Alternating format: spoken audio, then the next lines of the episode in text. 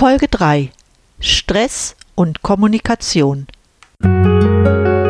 Durchatmen, der Gesundheitspodcast. Medizinische Erkenntnisse für deine Vitalität, mehr Energie und persönlichen Erfolg. Von und mit Edeltraut Herzberg im Internet zu erreichen unter quellendergesundheit.com. Hallo, da bin ich wieder. Herzlich willkommen bei Durchatmen, dem Gesundheitspodcast. So viel wie die Menschen heute miteinander kommunizieren, hat es in all den anderen Jahren der neueren Geschichte zusammen nicht gegeben. Du hast doch bestimmt auch nicht nur ein elektronisches Gerät, das du zur Kommunikation nutzt. Habe ich recht? Du freust dich, wenn deine Freunde dich immer erreichen können und das zu jeder Zeit. Kennst du aber auch die andere Seite? Zu viele Nachrichten, ob per WhatsApp, Twitter, Facebook, Instagram, dann noch die E-Mails und Telefonate, mit denen du tagtäglich konfrontiert wirst. Darunter befinden sich viele Nachrichten, die du nicht angefordert hast. Das kann doch auch schon mal so richtig nervig sein.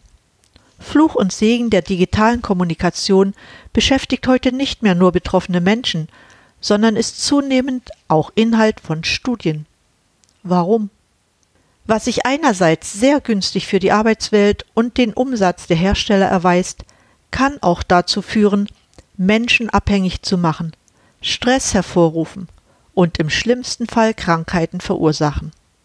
Dies wiederum ist nun auch kein Gewinn für die Arbeitswelt. Fazit daraus ist, dass wir lernen müssen, mit den neuen Möglichkeiten der Kommunikation so umzugehen, dass sie uns einerseits Zeit sparen helfen und auf der anderen Seite durch die Flut der Informationen keine Überforderung eintritt. Den Segen der neuen Kommunikationswege kann man sehr leicht ermessen, wenn man sich betrachtet, welche Mittel die Menschen früher verwendet haben, um Nachrichten zu überbringen. Der Physiker und Philosoph Michael Kroker hat auf seinem Blog eine tolle Infografik bereitgestellt, die einen schnellen Überblick über die Entwicklung der Kommunikationsmittel gibt. Die Entwicklung der Kommunikationswege kann man bis 6000 Jahre vor Christi zurückverfolgen. Damals dienten in Afrika Trommeln der Information über weite Wege. Verschiedene Trommelzeichen kündigten bestimmte Ereignisse oder Gefahren an. Die Reichweite betrug ca. 160 Kilometer. Es gab keine Möglichkeit, diese Entfernung schneller zu überbrücken. Angesichts der damaligen Fortbewegungsmöglichkeiten fast nur per Pedis hatte man genügend Zeit, um reagieren zu können. Kündigte sich jedoch eine Gefahr plötzlich und in unmittelbarer Nähe an, war natürlich die Reaktionszeit zu kurz. Die Menschen bekamen Stress. Circa 2400 Jahre vor Christi erfanden die alten Ägypter den ersten Kurierdienst. Informationen wurden jetzt auch auf Papyrusrollen weitertransportiert. Das war ein großer Fortschritt, wenn auch die Geschwindigkeiten gering waren. Doch war es damit möglich, den Informationsgehalt stark zu erhöhen. Etwa 500 bis 550 vor Christi führten die Perser das erste Postsystem ein. In diese Zeit fällt auch der erste 40-Kilometer-Lauf von Phidippides von Marathon nach Athen, um den Sieg über die Perser zu verkünden. Heute gibt es mehr als 500 Marathonläufe im Jahr, aber nicht mehr um Nachrichten zu überbringen, sondern als sportliche Höchstleistung. Auch Rauchzeichen wurden schon sehr früh zur Informationsweitergabe genutzt. Im alten China hatte man so entlang der chinesischen Mauer wichtige Mitteilungen weitergegeben. Die erste Zeitung erschien 59 vor Christi im alten Rom und war auf Tontafeln hergestellt. Mit der Acta Diuma verdiente sich Julius Caesar ein riesiges Vermögen. Später, im 12. Jahrhundert, wurden zur Vermittlung von Nachrichten Brieftauben eingesetzt. Das war jedes Mal mit der bangen Hoffnung verbunden, ob die Nachricht auch ankommt. Übrigens benutzten die Engländer selbst im Zweiten Weltkrieg immer noch Brieftauben. Weitere Meilensteine in der Entwicklung der Kommunikation sind folgende. 1840 Entwicklung der Telegraphie durch Alfred Morse. 1946 erschien das erste Mobiltelefon, das noch 37 Kilo wog und nur drei Menschen konnten damit gleichzeitig telefonieren. 1971 wurde die erste E-Mail durch Ray Tomlinson verschickt. Die Entfernung zwischen den beiden Computern betrug damals ein Meter.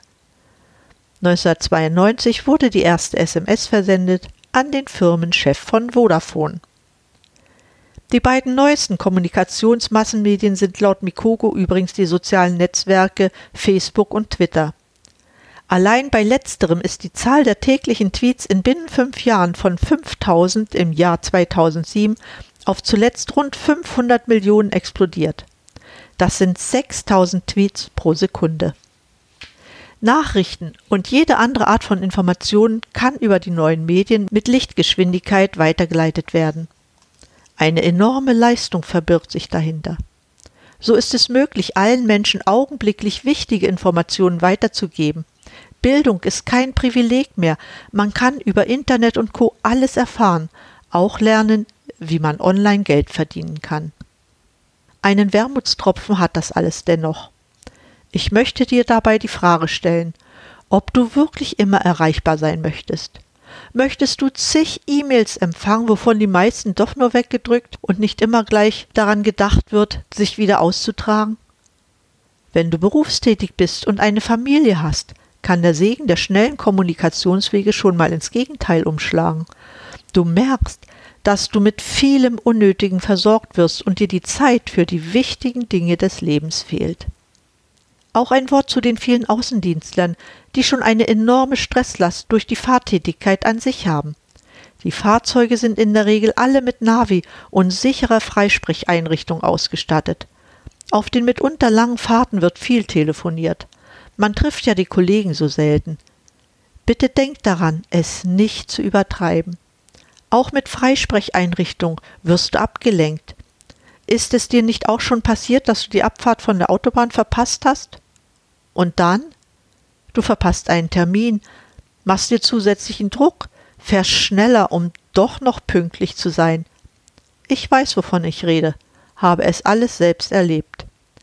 Wie aber den Vorteil der digitalen Kommunikation effektiv nutzen und trotzdem stressfrei bleiben? Dazu möchte ich gern aus einem Buch von Franziska Kühne zitieren, in der sie die Probleme der heutigen Kommunikation sehr gut beschreibt. Das Buch hat den Titel Keine E-Mail für dich. Zitat Es wird suggeriert, dass heute alles möglich ist.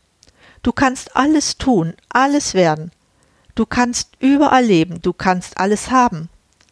Das Problem es gibt eine Grenze, und zwar die Zeit. Durch die vielen Kommunik durch die vielen Kommunikationswerkzeuge, die wir immer hektischer bedienen, haben wir eine Grundvoraussetzung von Kommunikation, nämlich das Zuhören und das Verstehen wollen verlernt. Man empfängt beim Zuhören verbale und nonverbale Signale, die vom Zuhörer entschlüsselt und auf einen Sinn hin überprüft werden. Dann entscheidet man, wie man darauf reagiert. Wenn der andere, mit dem man kommunizieren möchte, mir nicht gegenüber sitzt, kann ich seine Mimik und Gestik nicht beobachten. Und dadurch fehlen wichtige Informationen. Missverständnisse sind vorprogrammiert. Soweit Franziska Kühne. Die modernen Kommunikationsmittel können es nicht erleichtern, Freundschaften zu knüpfen und aufrechtzuerhalten. Was sie können, ist in Kontakt zu bleiben ohne sich zu sehen. Nun magst du mir antworten, dass viele Dienste auch mit Video arbeiten und man sich doch sehen kann. Stimmt. Aber wenn ich an Facebook denke, sieht man teilweise nur den Initiator und den auch nur mit dem Oberkörper. Wichtige Gesten kann man nicht erkennen. Im Hintergrund sollte man sich ins Bewusstsein rufen, dass Kommunikation von Angesicht zu Angesicht ein Grundbedürfnis jedes Menschen ist. Es stellt eine elementare Form der Anerkennung dar. Heute kann man davon ausgehen, dass wir durch das Internet kommunikationsgestörter geworden sind. Das wirkt sich in jedem Fall negativ auf das Wohlbefinden und auch auf die Beziehungsfähigkeit aus. Die Online-Presse hat sogar den Begriff Kommunikationsstress geprägt. Dieser ist besonders bei Jugendlichen im Alter von 10 bis 14 Jahren ausgeprägt. Die Kommunikation per Smartphone verursacht Stress.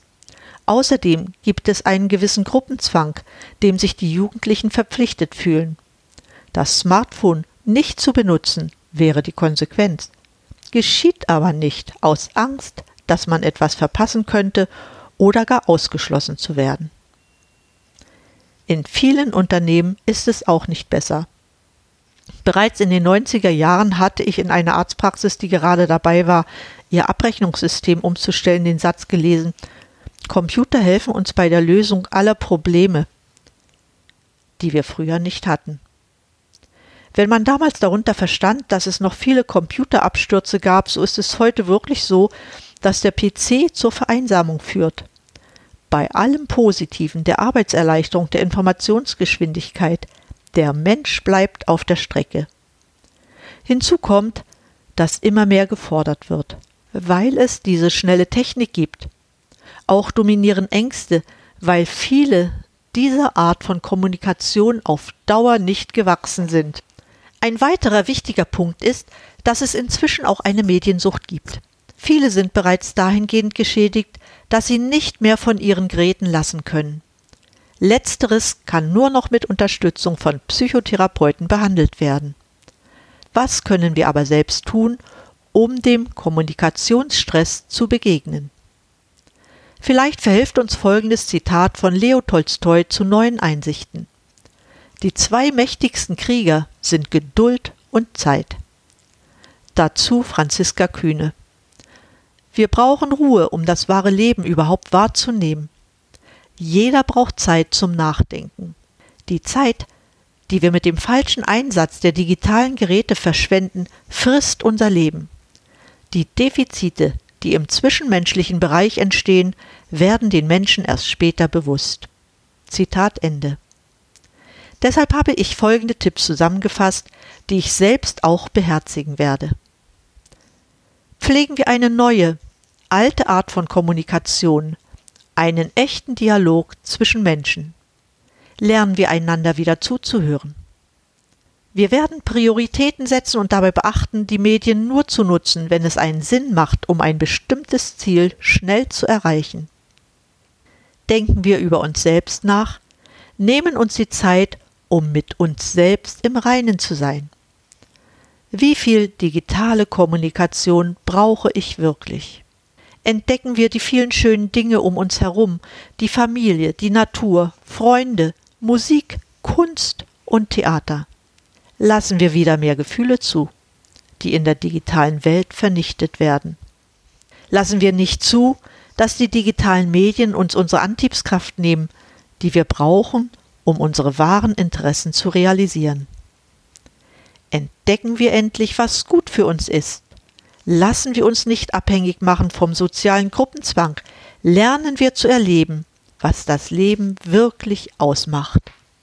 Nur so haben wir weniger Stress, kommen besser mit unseren zeitlichen Ressourcen hin, sind ausgeglichen und leben in Harmonie mit der Familie, Freunden und Arbeitskollegen. Zum Schluss noch ein kleines Paradoxon. Wir arbeiten heute mit digitalen Hilfsmitteln, um Zeit zu sparen, haben dadurch jedoch ein Zeitknappheitsproblem heraufbeschworen. Das sollte ich noch einmal anregen, über den Gebrauch dieser modernen Kommunikationswerkzeuge nachzudenken. Damit will ich dann auch die Sendung für heute beenden. Vielen Dank, dass du mir wieder zugehört hast und besonders für deine Zeit. Auch diesmal findest du eine Zusammenfassung der Sendung in meinen Shownotizen auf meiner Website quellendergesundheit.com inklusive Empfehlungen zum Nachlesen. Über Fragen freue ich mich sehr, weil sie dein Interesse zeigen und mir sagen, was ich noch besser machen kann. Ich freue mich, dass du meinen Podcast abonnierst und ihn auch deinen Freunden empfiehlst. Bitte gib auch deine Bewertung ab, damit ich weiter gute Sendungen gestalten kann. In diesem Sinne, bleib gesund, schalte an und atme richtig durch. Deine Edeltraut Herzberg.